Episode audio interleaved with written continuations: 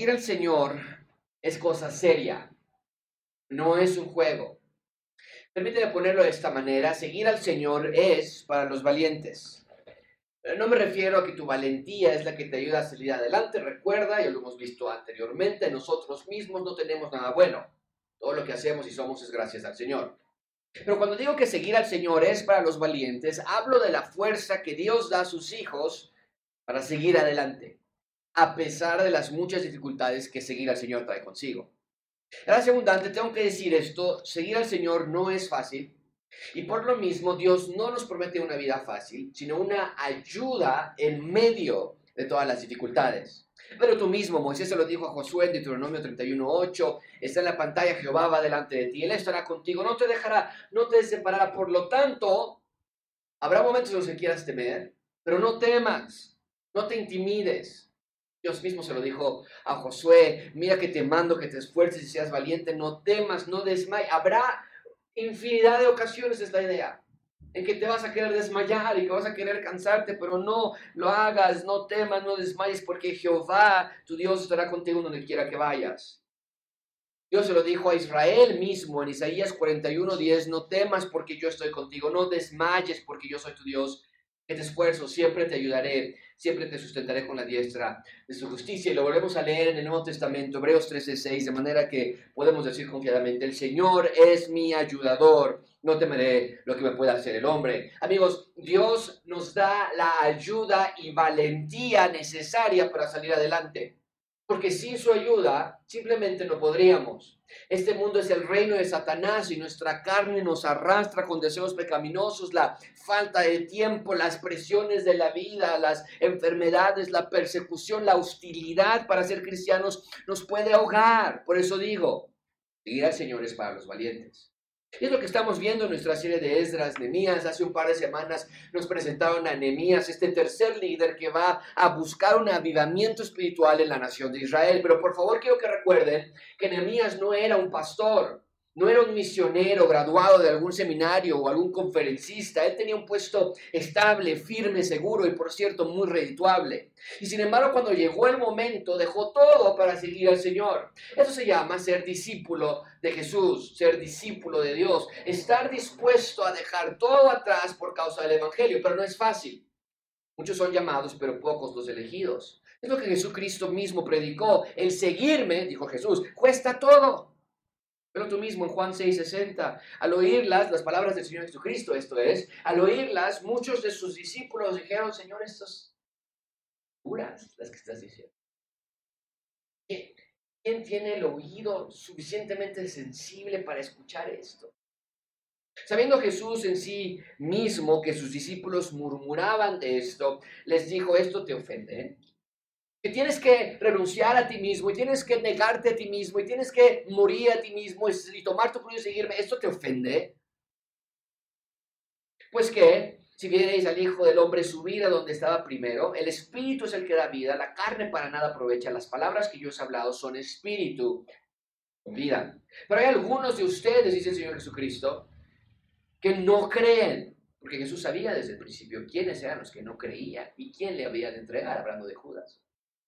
Y dijo, por eso os he dicho que ninguno puede venir a mí si no le fuere dado del Padre. Desde entonces muchos de sus, discípulos lo dejaron.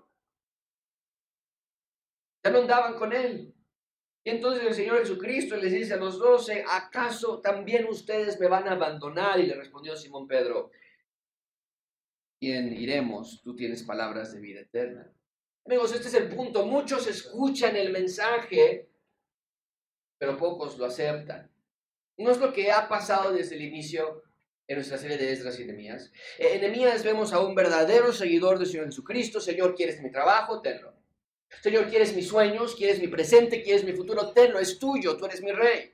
Amigos, eso es lo que está haciendo Nehemías. Nehemías está siendo un ciudadano del reino de Dios, no de la tierra.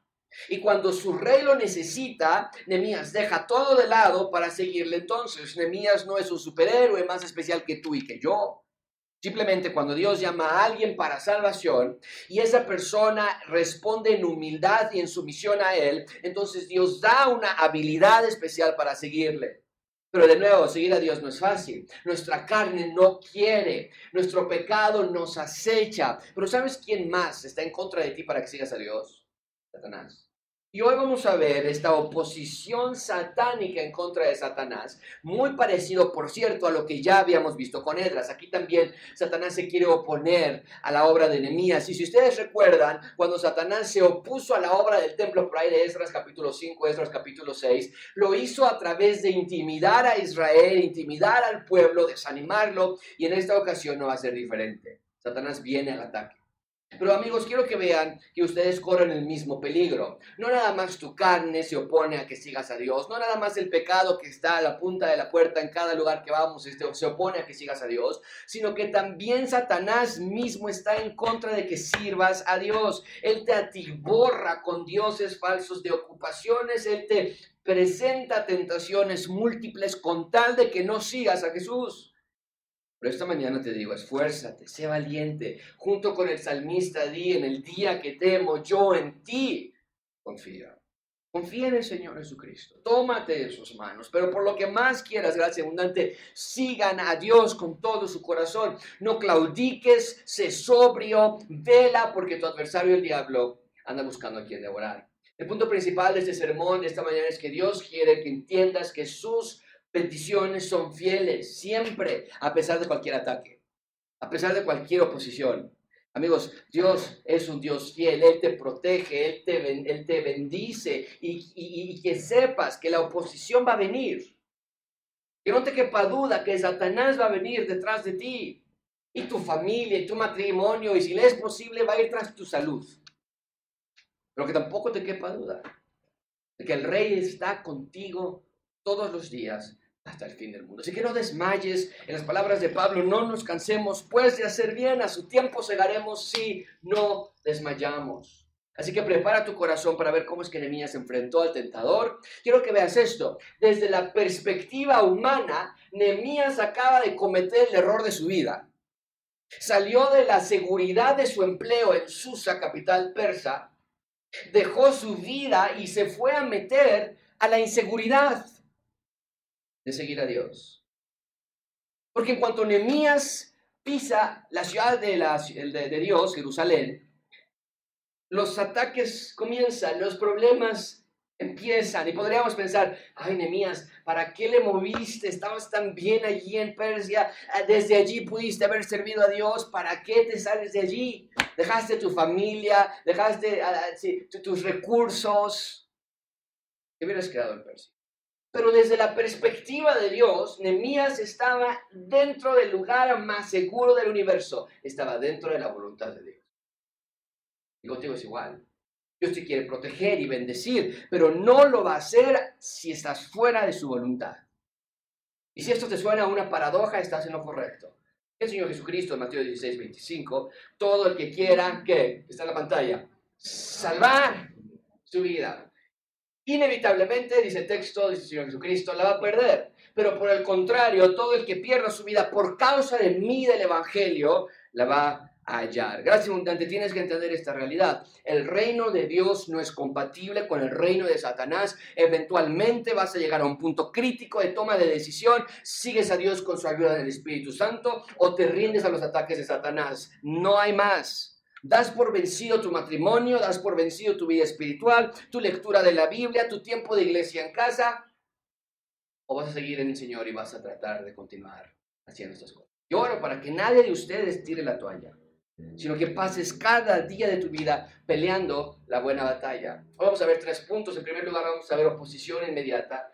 Después vamos a ver venciendo la oposición. Y finalmente vamos a terminar con amenaza de oposición. Así que vean conmigo, por favor, número uno, oposición inmediata. ¿A qué me refiero con esto? Bueno, vean por favor, versículo 9, oposición inmediata. Vine luego a los gobernadores del otro lado del río y les di las cartas del rey y el rey envió conmigo capitanes del ejército y gente de a caballo. Bien, la semana pasada vimos que Nehemías se acercó al rey triste eh, dijimos que había colapsado ese día por la cantidad de tristeza y depresión que sentía por sus connacionales hermanos que estaban en Jerusalén.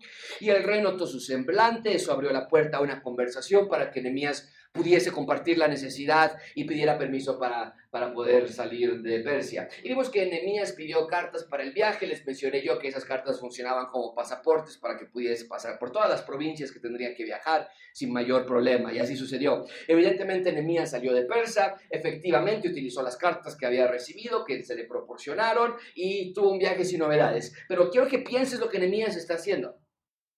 Acaba de dejar su empleo Dejó la nación más próspera de ese mundo, del mundo de ese entonces. Dejó a sus amigos, dejó la comodidad y con todo lo que y todo con lo que estaba familiarizado. En pocas palabras, Nehemías dejó una vida de confort para obedecer a Dios. ¿Qué quiere decir esto? Que tú y yo necesitamos dejar a nuestro país, salir de México o de la Ciudad de México para servir a Dios. No, creo que no. Eso sería perder el punto del texto. El punto de esta historia, amigos, no es que pienses que Nehemías se convirtió en un super servidor de Dios en el momento que salió a Persia, sino que el punto de esta historia es que veas que Nehemías ya era un servidor de Dios aún antes de salir de Persia. Así lo podemos entender si no tenemos cuidado, ¿no es cierto? Podemos decir tú y yo, wow, Mira, qué obediente, qué sacrificial es.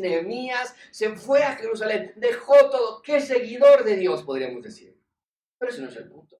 El punto es que él ya era obediente, aún como copero del rey. El punto es que él ya era un seguidor aún antes de salir de Persia. Y muchos amigos, así debe ser en nuestras vidas. Mucha atención con la progresión de la vida de Nehemías. Nehemías era obediente antes de salir de Persia. Nehemías era obediente al salir de Persia. Nehemías era obediente durante la oposición satánica que va a recibir en unos cuantos minutos que vamos a estudiar.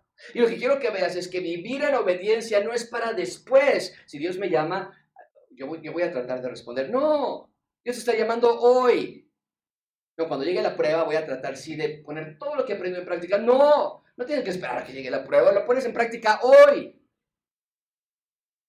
No es para después, no es para los que tienen un llamado especial a seguir a Dios, sino que es para todo ciudadano, ciudadana del reino de Dios. Si eres su hijo, si te has arrepentido de tus pecados y has creído en el Evangelio, entonces sé obediente. El llamado es para que le sigas de todo corazón hoy. Eso es lo que hizo Nehemías en su vida. Y claro, cuando llegó un momento cúspide en la historia de su vida, en que Dios le pone en su corazón salir de Persia y dejar todas las cosas, Nehemías ya estaba preparado. No era nuevo para él. Había pasado su vida estudiando la palabra de Dios, había pasado su vida tratando de ser sabio, pero a veces nosotros lo queremos hacer todo al revés, ¿no es cierto? Primero voy a resistir la tentación y la prueba satánica, le voy a echar muchas ganas, decimos. No, no, no, ya hasta quiero que me vuelvan a invitar a ese lugar para mostrarles que sí puedo resistir. Y luego, entonces ya voy a ser una persona espiritual. A veces así pensamos, pero no funciona así. No puede ser así. Primero, andas en obediencia a Dios día a día, luego podrás resistir las pruebas y las dificultades de tu vida. Amigos, Nehemías no se le imaginaba lo que le esperaba en Jerusalén. Recuerden, él no era un copero del rey, no tenía nada que ver con el liderazgo religioso de Israel. Y cuando Dios le llama y le dice, vas a regresar a la ciudad de Dios, Jerusalén, Nehemías emprende este viaje, que lo toma meses, por cierto, para llegar a una ciudad que, según le había dicho, estaba totalmente destruida, en ruinas, con las puertas quemadas, sin murallas con gente en gran mal y afrenta. Entonces, ahí sale Nehemías para cumplir lo que Dios le había pedido, pero no se imaginaba la clase de oposición satánica que estaba por encontrar. ¿Cuáles son los ataques satánicos que Nehemías enfrentaría? Pero por favor conmigo en el versículo 10. Versículo 10, dice la palabra de Dios, pero oyéndolo, Zambalat, Oronita, y Tobías, el siervo amonita, les disgustó en extremo que viniese alguno para procurar el bien de los hijos de Israel. Bien, ¿quiénes son estos dos individuos que se mencionan aquí? Número uno, Zambalat era el gobernador de Samaria. Gobernador de Samaria. Y los de Samaria simplemente no se llevaban bien con los de Judá. Había un rechazo social entre ambos pueblos. ¿Quiénes son los samaritanos? Bueno, recuerden lo que les he enseñado. El reino de Israel, que en alguna ocasión fue uno bajo la administración de David y bajo la administración de Salomón, eventualmente se dividió en dos secciones, el reino del norte y el reino del sur. El reino del norte estaba compuesto por cuántas tribus? En la pantalla. Diez tribus. Y el reino del sur estaba compuesto por dos tribus. Pero la tribu de Judá siempre fue mucho más grande y de ahí, de ese momento en adelante, por cierto, se les denominó los judíos. No antes, antes eran israelitas nada más. Pero a partir de que se dividió, el pueblo se desapareció. El, reino del norte fue conquistado por los asirios y en lugar de separarse y mantenerse puros como Daniel, Daniel era de la tribu de Judá eh, y de Benjamín y cuando fue capturado por los babilonios, él oraba tres veces al día y él se mantenía puro y no quería comer la comida del rey todo eso, ya lo hemos estudiado. Pero el punto es que ellos no, ellos dijeron, ah, sí, venga, no, hombre, eso está muy padre. Y adoptaron los dioses asirios, adoptaron los nombres, adoptaron toda la calidad de vida y se mezclaron en una raza mestiza que eventualmente se llamaban los samaritanos. Y los samaritanos eran rechazados por los judíos, no los aguantaban, había una enemistad entre ambos. Pero el punto es que el texto nos dice que cuando llega a, a, a Jerusalén, Nehemías se encuentra con el gobernador de los samaritanos, y no le causa gracia alguna que este Nehemías llegue con la tribu de Benjamín y Judá, o lo que ahora es el reino de Israel. Y está en contra de que Nehemías regrese. Pero también el texto nos dice que un tal Tobías también no le gusta nada la idea de que Nehemías esté. ¿Quién es Tobías? Tobías era el gobernador del lado este del río Jordán. Ustedes recuerden que en este momento toda esta región del Medio Oriente ha sido conquistada primero por los babilonios, después por los medos persas, eh, está ahorita más el imperio persa, después va a ser los griegos y los romanos y llega el Señor Jesucristo en ese tiempo. Pero en este momento esta región ha sido dividida, fraccionada y desde Susa, desde Persia, eh, están enviando a gobernadores que traten de controlar esas fracciones, esas regiones, esas regiones que están allí. Y nos dice el texto que él era uno gobernador de ese lado del río Jordán y era un amonita. Y si tú lees el libro del Pentateuco, los cinco primeros libros del, del Antiguo Testamento, los amonitas históricamente eran una nación enemiga del pueblo de Israel. Entonces, estos dos hombres representan la oposición satánica al plan de Dios. Y otra vez, amigos, ¿cuál era el plan de Dios? ¿A qué me estoy refiriendo cada vez que yo digo plan de Dios? Bueno, estoy hablando acerca de que Dios envía un rescate a Israel para que el pueblo de Dios fuese el reino de Dios que construyeran el templo, el punto de intercesión de Dios con los hombres. El sacerdocio fuese restaurado también, el punto de intercesión del pueblo con Dios. Que los sacrificios fuesen ofrecidos en el templo, en la manera de perdón de pecados. Y que la ley de Dios se impartiera, porque para eso lo envió, envió a Estras, para que la gente pueda ser sabia. Eso es el reino de Dios. Y Dios envía rescatistas, envía a Zorobabel, envía a Cesbazar, envía a Esdras, ahora envía a Nehemías y eventualmente envía al Señor Jesucristo. Pero el punto es, envía rescatistas vez tras vez y ofrece perdón de pecados cada vez que el pueblo falla. Pero Satanás se opone vehementemente al plan de Dios. Y es lo que estamos viendo aquí. En cuanto estos dos hombres escuchan que Nehemías ha llegado, hay una terrible reacción de su parte. Venlo de nuevo el versículo 10. Cuando estos dos hombres se enteraron, les disgustó en extremo. Quiero hacerte una pregunta. Cuando dice el texto que les disgustó en extremo, nos tenemos que preguntar, ¿quién se disgustó en extremo? ¿Estos dos hombres o Satanás? La respuesta es simple.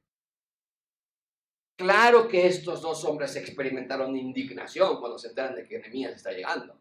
Claro que experimentaron molestia porque ellos tenían un interés en esa región, hambre de poder, odio, celos en contra de Israel. Pero amigos, esta historia no es cualquier historia. Lo que estamos leyendo en Emías es el clarísimo plan de Dios de rescatar a Israel, restaurarlo, instalar su reino en la tierra y que Israel y todos los que acepten se sometan al rey y vivan en paz y tranquilidad. Pero Satanás se opone a esto y Satanás no quiere que la luz del Evangelio brille en el mundo. Satanás te quiere ver separado de Dios. Satanás no quiere ver la expansión del reino en la tierra. Y en la historia que estamos leyendo es Satanás quien se está oponiendo a que los judíos finalmente experimentasen una relación cercana con su rey. Amigos, Satanás estaba feliz de que el pueblo de Israel estuviese en gran mal y afrenta. Satanás estaba feliz de que las murallas y las puertas estén destruidas. Ese es su propósito, oponerse a Dios. Y desde luego que nosotros sabemos que Dios vence y no va a permitir que esa oposición dure más de lo que ya había él planeado. Y ya hemos visto cómo es que Dios le dio gracia a Nehemías para con el rey, cómo es que Dios proveyó los recursos a Nehemías para que regresara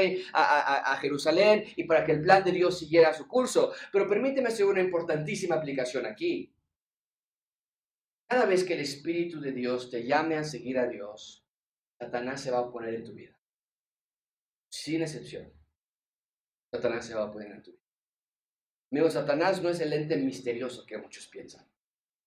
Él no nos ataca a través de extrañas voces o de eventos paranormales. Satanás interactúa contigo. Sus demonios interactúan contigo todos los días al oponerse a cualquier deseo espiritual que tú tengas. Satanás es un ente real, verdadero, muy peligroso. Y la pregunta que espero que estés haciendo entonces es, bueno, ¿cómo podemos vencerlo? ¿Qué recursos tenemos? Y antes de decirte lo que la Biblia nos dice al respecto, y nos dice mucho al respecto, déjame decirte lo que no nos dice que tenemos que hacer. La Biblia no nos dice que tenemos que andar reprendiendo a Satanás.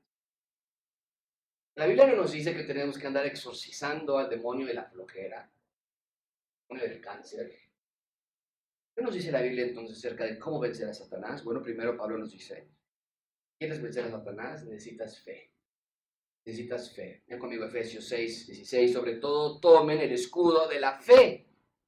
Porque es con el escudo de la fe el único instrumento que pueden ustedes apagar los dardos del maligno. No importa cuán buen intencionado tú seas en decir, no voy a contestar ese mensaje de texto.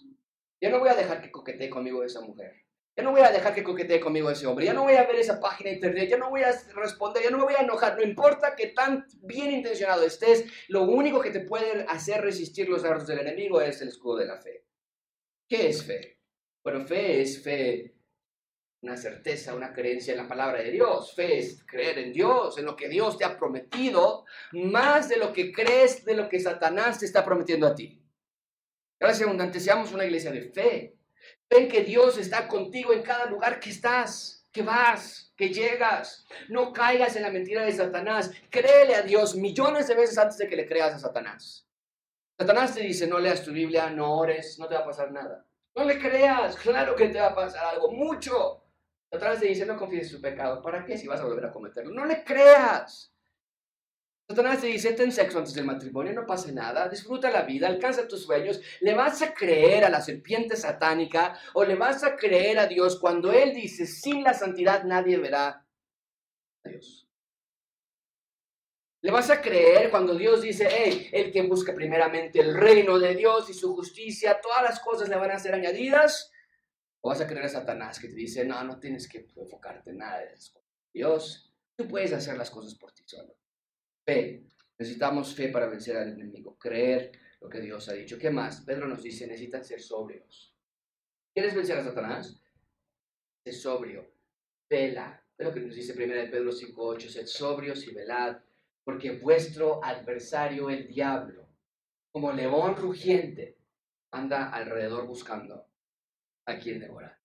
Amigos, para vencer a Satanás necesitas ser sobrio y velar. Ser sobrio tiene la idea de pensar sabiamente. Y la única manera en la que tú puedas pensar sabiamente es si estás siendo sabio a través de las escrituras. No hay nada más que te pueda hacer sabio.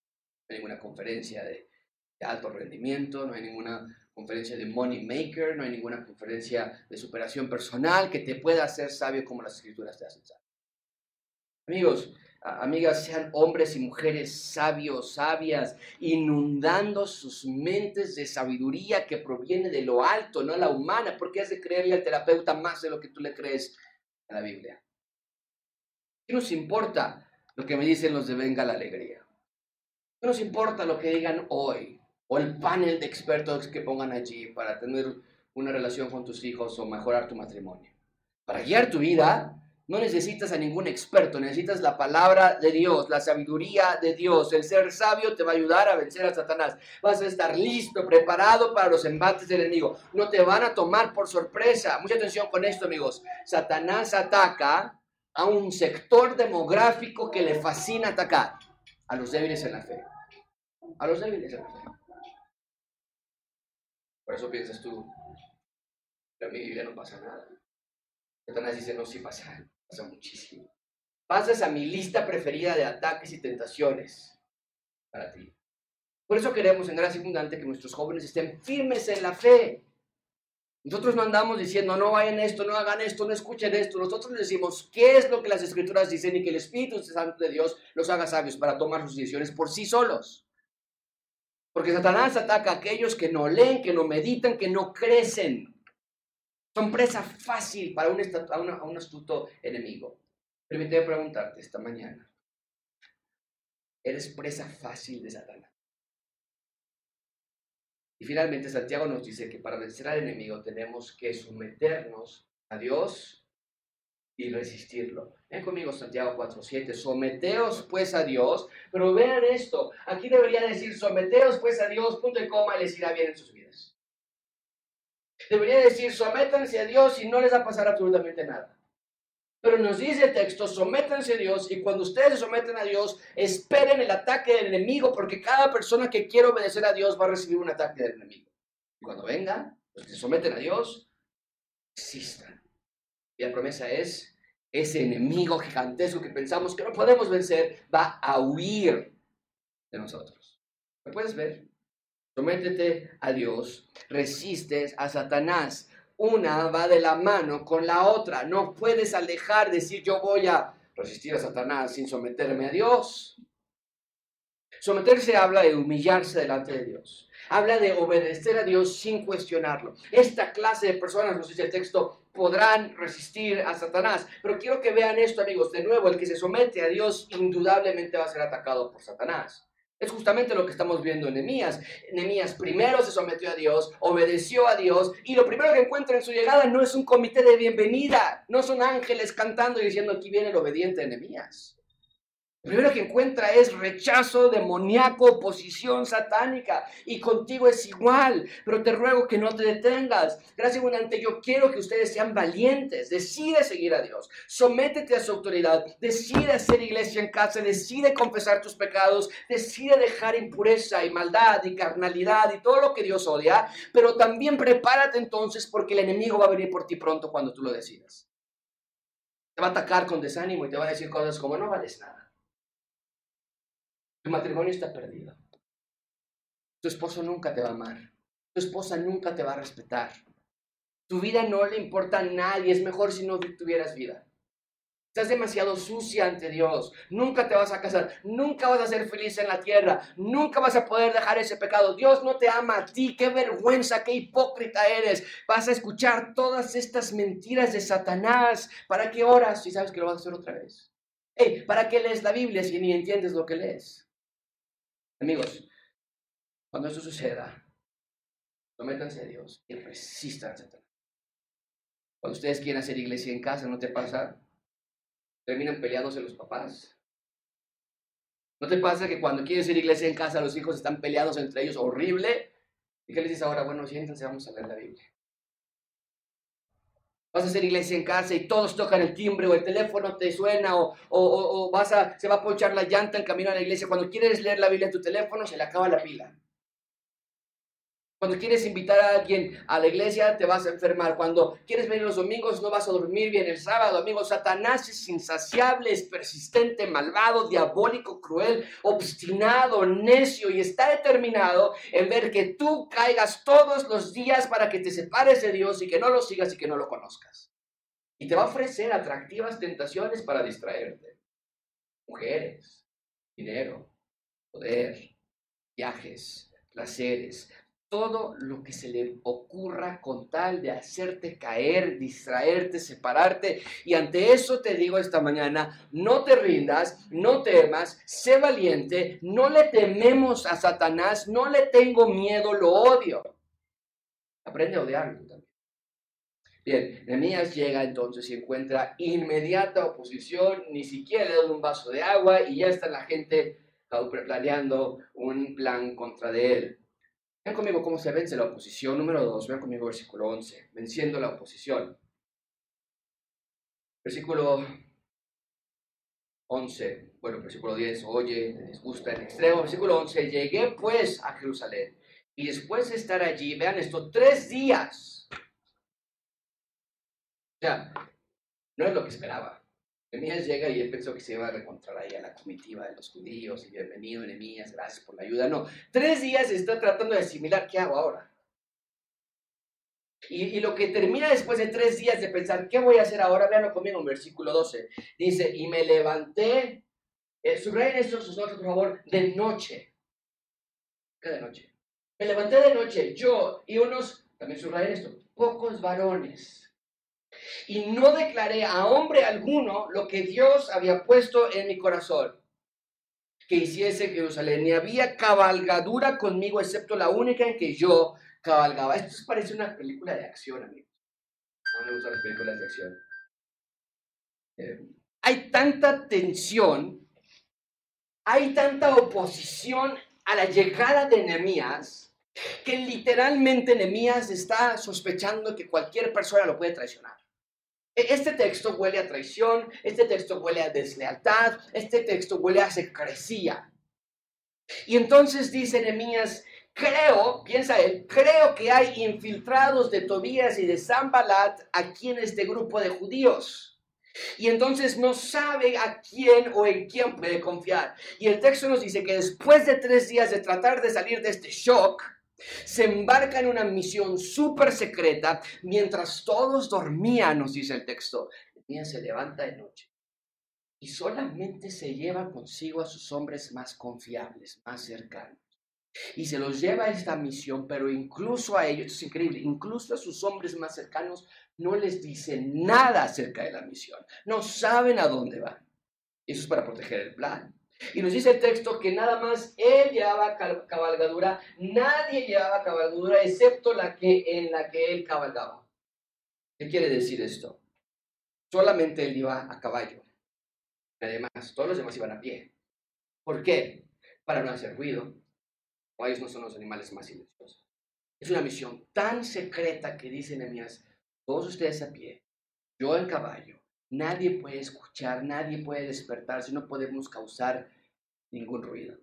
Y entonces se van a esta misión ultra secreta. ¿Cuál es la meta de esta misión? Ven conmigo versículo. Salir de noche por la puerta del valle hacia la fuente del dragón y a la puerta del muladar. Y, y aquí está el propósito.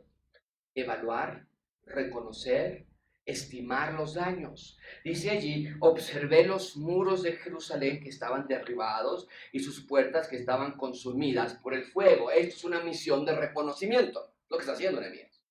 Quiere ver de primera mano la condición de la ciudad, en donde estoy, qué tanto trabajo hay por hacer. Y nos dice que en efecto los muros están derribados y las puertas quemadas, como ya nos lo había dicho desde el capítulo 1. Versículo 14, pasé luego a la puerta de la fuente y al estanque del rey. Y tengo un mapa que les voy a enseñar en un par de semanas, donde vamos a ver cómo están todas las puertas pues, puestas y qué es lo que exactamente son mías. Pero todas esas puertas están alrededor de lo que fue una vez las murallas. Las, las murallas estaban derribadas. Pero entonces dice el texto, fui a la fuente y al estanque del rey, pero no había lugar, mucha atención con esto, no había lugar por donde pasase la cabalgadura en que iba. La idea es esta, hay tanto cascajo, hay tanta destrucción, que no había camino para que mi caballo pudiese andar. No había, no había eh, eh, calles por las cuales conducirnos. Quiero que te lo imagines de noche en total secrecía, evaluando los daños, y los daños son tan severos que ni puede hacer una evaluación completa de mías. No hay camino por donde pasar. Versículo 15. Estaba tan terrible esto, en versículo 15. Y subí de noche por el torrente, observé el muro di la vuelta y entré por la puerta del valle, pero, ¿qué dice el texto? Me volví. Sí, traté de entrar, pero no había camino. La gravedad de los daños era peor de lo que él se había imaginado. Recuerden ustedes la semana pasada, Artajerjes le dijo, ¿cuánto tiempo te vas a tardar? Y Nehemías se dijo, no voy a tardar tanto tiempo, y a rey le gustó la idea. Pero llega aquí él y dice, eso está peor de lo que yo había pensado. La destrucción es masiva. Versículo 16. Y no sabían los oficiales a dónde iba, a dónde yo había ido, ni qué había hecho, ni hasta entonces lo había declarado yo a los judíos y sacerdotes, ni a los nobles y oficiales, ni a los demás que hacían la obra. De nuevo, esta misión estaba en total secreto, nadie sabía que estaba haciendo Nehemías. ¿Por qué? Porque recuerda que los judíos podían tener cierto escepticismo en contra de Nehemías. Él no era un sacerdote como Estras, él no era un escriba como Estras, era un copero del rey. Podrían ellos haber dicho, ¿tú qué? ¿Quién, ¿Tú quién eres? ¿Qué nos vas a venir a decir? Nos vas a meter en problemas.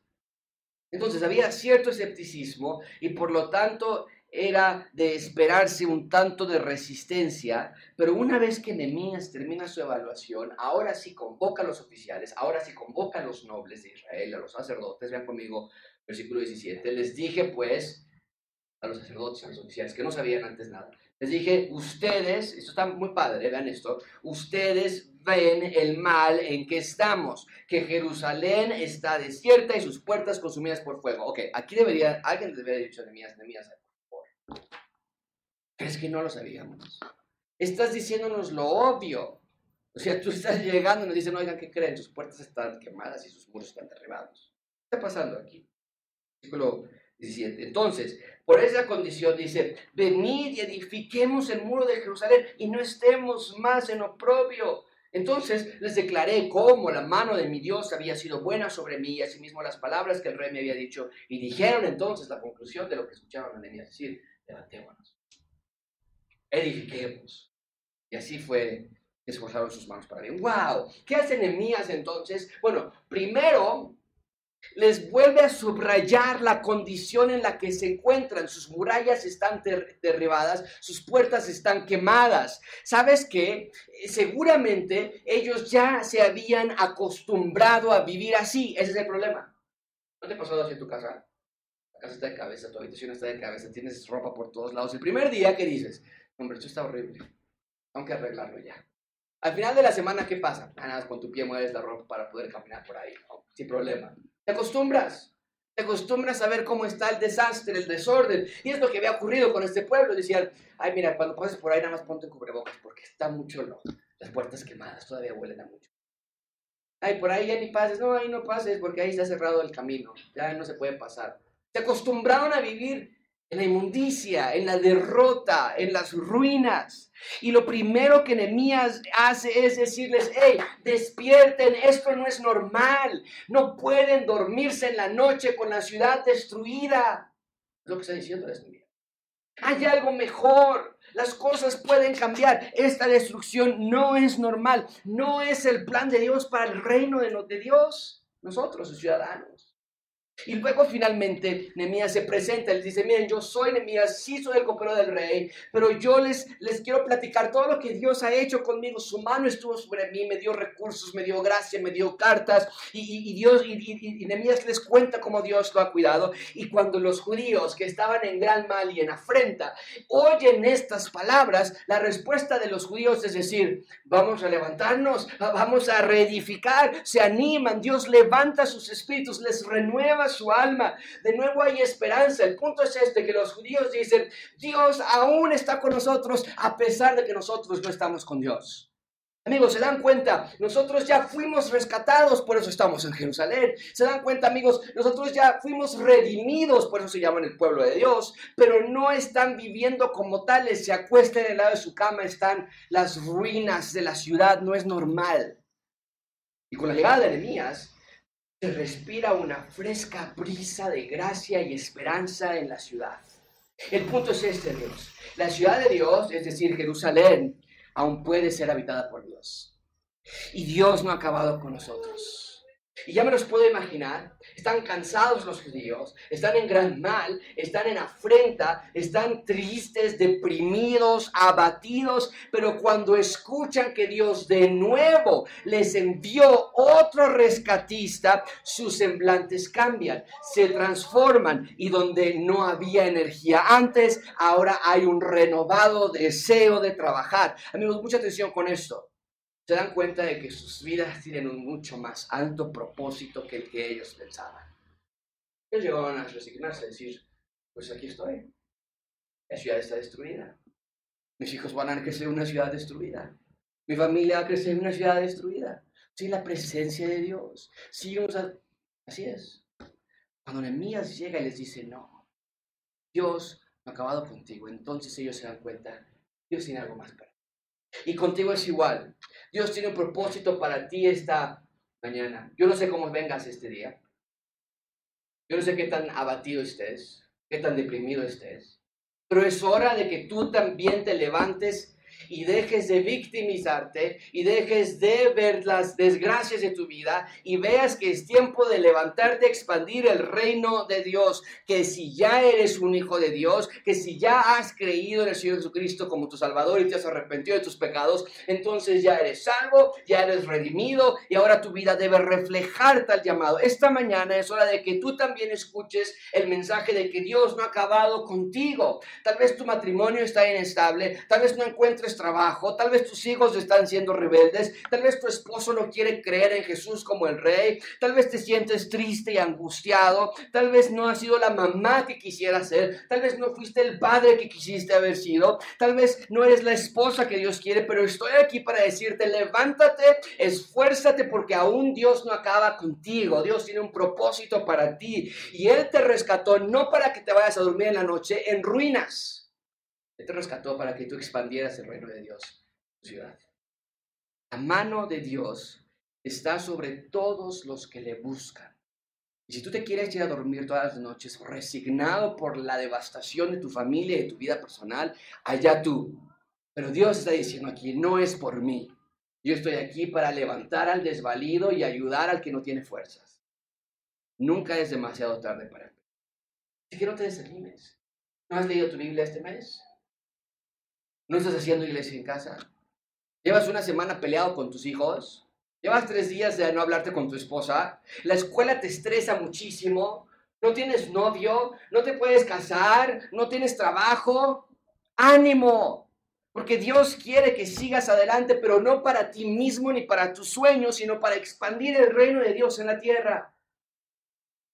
Finalmente, y con esto cerramos, Vean que cuando Satanás ve que su primer ataque no funciona, entonces Satanás lanza una terrible amenaza. Ven conmigo en tercer lugar, amenaza de oposición. Versículo 19. Pero cuando lo oyeron Zambalat, Oronita, Tobías, el siervo amonita, y Gesem el árabe, vean esas tres naciones, aquí ya tenemos un enfrentamiento global, multinacional, contra Israel. Hicieron escarnio de nosotros y nos despreciaron diciendo, ¿qué es esto que vosotros hacéis? ¿Acaso se están rebelando en contra del rey? ¿Qué hacen estas personas? Satanás no está tranquilo en que realizaron el primer embate. Lanza ahora un segundo embate y les dice, vamos a intimarlos, vamos a intimidarlos y vamos a amenazarlos. Porque si el rey Atajerjes le llega el rumor de que su más leal servidor Nemías se le volteó, podría haber sido devastador para Israel. Podría haber sido devastador para Nemías. Y entonces lo amenazan. Ah, con que te estás rebelando contra tu mejor amigo. Viniste muy contento con tus cartas, te estás rebelando contra él. ¿Qué es lo que hizo Nemías? Fue cinco personas más a quemar las casas de Tobías y de Zambalat Voy a buscar al alcalde de Tlalpan, a buscar alguna conexión para que algo sucediese. Dice el texto, versículo 20, en respuesta les dije, el Dios de los cielos. O sea, vean por favor que les dicen los, los y Zambalat, ¿ustedes qué están haciendo ustedes? Nehemías responde, yo nada. Yo, yo nada. El Dios de los cielos está haciendo todo. Y si tú quieres em, empezar una guerra contra el Dios de los cielos, allá tú, pero no vas a ganar. Dice Nehemías, el Dios de los cielos, Él nos prosperará y nosotros, sus siervos, nos levantaremos y edificaremos. Vean la seguridad de Nehemías, nos edificaremos porque ustedes no tienen parte, ni derecho, ni memoria en Jerusalén. ¿Qué responde Nehemías? Me encanta esta manera que Nehemías responde porque, de nuevo, yo soy una una voz muy fuerte que cree que toda la Biblia tiene el punto principal del rey y su reino. Y es lo que está diciendo aquí Nehemías. Nehemías les dice, el Dios de los cielos está de nuestro lado y nada más hay dos lados. O estás dentro de la ciudad de Dios o estás fuera de la ciudad de Dios y ustedes son los que deben estar preocupados porque ustedes son los que están afuera de las murallas, no nosotros. Eso es increíble. Nehemías tiene claro su misión. Y, se da cuenta Nehemías en ese momento que los que de verdad están en problemas no son ellos, sino los que están todos fuera, todos los que están fuera de la ciudad del rey. ¿Cómo podemos concluir este sermón? Amigos, cada vez que quieras hacer el bien, oposición vendrá. Oposición va a venir. No lo dudes. De hecho, preocúpate si no hay oposición satánica en tu vida. Satanás entonces no tiene ni que mandarte una tentación para que no leas tu Biblia o que te pelees con tu esposa o que porque estás media metido en eso. ¿Para qué le mando? Ya está, él lo hace solito. Pero cada vez que quieras hacer el bien, oposición vendrá. Pero no tienes otra opción. Sé valiente. Sé valiente. Esposos que están aquí, hombres, resistan las tentaciones. Sean hombres puros, valientes, íntegros, transparentes, que si tus hijos te piden el teléfono, tú les digas, claro que sí. No tengo nada que esconder. Y si se te olvida el teléfono en la casa de tu suegra, no digas, lo bueno que mi suegra no sabe cómo poner un teléfono. Este hombre sabio, no amador de lo malo. Guías de tu familia, baluarte de la sociedad. Mujeres que están aquí, persisten en lo bueno. Pongan su mira en las cosas de arriba, no se dejen engañar por Satanás. El feminismo no es otra cosa más que veneno empacado solo para mujeres. Porque tu valor no está en cuánto ganas o si ganas igual que el hombre de al lado. Tu valor está en el servicio de tu rey, en tu identidad en Cristo. Así que no le creas a Satanás. Dios sí te ve cambiando pañales. Dios sí te ve lavando trastes y haciendo tarea con tus hijos. Nada pasa desapercibido, por lo tanto, haz todo para la gloria de Dios. Jóvenes, ustedes son presas fáciles, Satanás. Si acaso crees que puedes resistir los embates del enemigo sin refugiarte en las escrituras, estás muy equivocado, muy equivocada. Busca a Dios en la Biblia. Es tu mejor amigo, es tu rey, es la fuente de alegría. Dale tus mejores años. Dios te rescató para Él, no para que le des tu vida a Satanás. Tienes un propósito en esta vida y Dios te ve. Y tal vez tus padres te abandonaron, tal vez tu padre te abandonó, tal vez tu madre te abandonó, tal vez tus padres no te ven o no te entienden, no te escuchan, pero Dios sí, así que no tienes excusa. tienes excusa alguna. Tienes al mejor padre de todos, mejor rey de todos. Gracias abundante, la posición satánica siempre va a estar allí. Pero no tenemos miedo. El mayor es el que está en nosotros, el que está en el mundo. Vamos a orar. Estamos.